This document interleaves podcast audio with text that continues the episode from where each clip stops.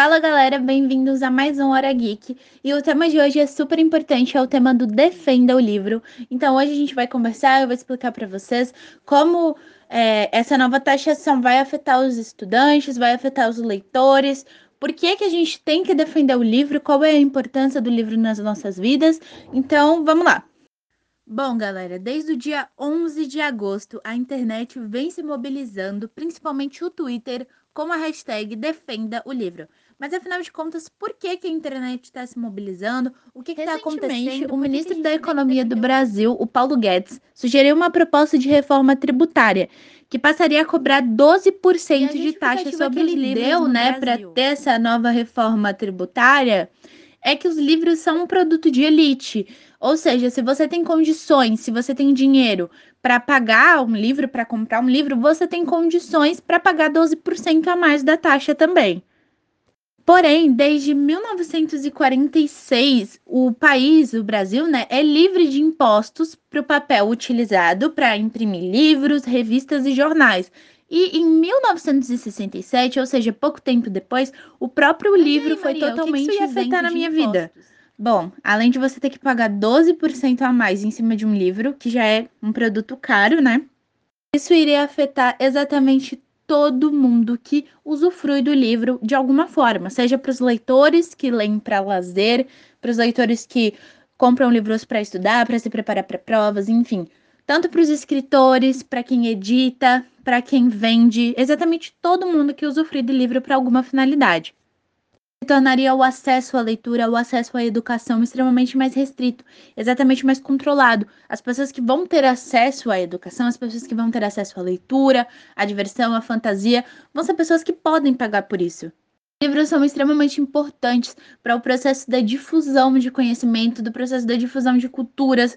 O livro ele te traz muita informação, te traz muito conhecimento e ele já é um produto extremamente restrito, um produto extremamente é um produto que é pouco acessível. Não são pessoas. todas as pessoas que têm acesso à leitura no Brasil. O brasileiro lê em média só dois livros por ano, o que é muito pouco. Isso tem totalmente uma questão cultural, uma questão de como é o acesso, né? O, como que as pessoas que têm uma situação financeira mais precária conseguem acessar os livros. A leitura, a educação realmente é democrática? Realmente é acessível para todo mundo? Será?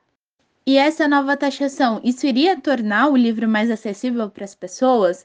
É óbvio que não, porque se existem pessoas que não têm condições de comprar o livro, ele sendo totalmente isento de impostos, não vão ter condições de comprar um livro com 12% de taxa em cima. A literatura, ela é uma ferramenta indispensável. Ela impacta as pessoas, ela cria mentes que pensam, mentes que questionam, e principalmente nesse período que a gente está vivendo, onde para muitas pessoas a única forma de escape é ler. Muitas pessoas que não tinham esse hábito começaram a, adquirir ele agora porque está sendo uma ferramenta para manter a sanidade mental das pessoas. Sem contar do setor cultural da literatura do Brasil. O Brasil ele é o berço de um, muitos nomes grandes da literatura e é uma área que não recebe atenção nenhuma. Como eu disse antes, os brasileiros leem muito pouco, leem em média de dois a três livros por ano. Mas por quê? Por que, que os brasileiros leem tão pouco? Bom, os principais fatores são porque os brasileiros não são estimulados, é, porque a educação é extremamente precária e porque os livros são produtos caros. Não é desenvolvido no brasileiro o hábito da leitura. O livro não é um produto acessível no Brasil milhares de pessoas não têm condições de comprar um livro hoje no Brasil. Tornar esse caminho de acesso à educação, de acesso à cultura mais difícil ainda, não é um passo, não é o caminho para desenvolver um país. Isso só vai tornar o país mais pobre, mais precário de educação, mais precário de cultura, porque as pessoas que vão ter acesso a isso vão ser mais restritas ainda. Vai ser um grupo menor de pessoas. O Brasil foi um dos últimos países a permitir a impressão e a circulação de livros, e isso foi há menos de 200 anos, ou seja, foi ontem, sabe? Nós vivemos num país onde a cultura, a literatura e a educação são totalmente menosprezados.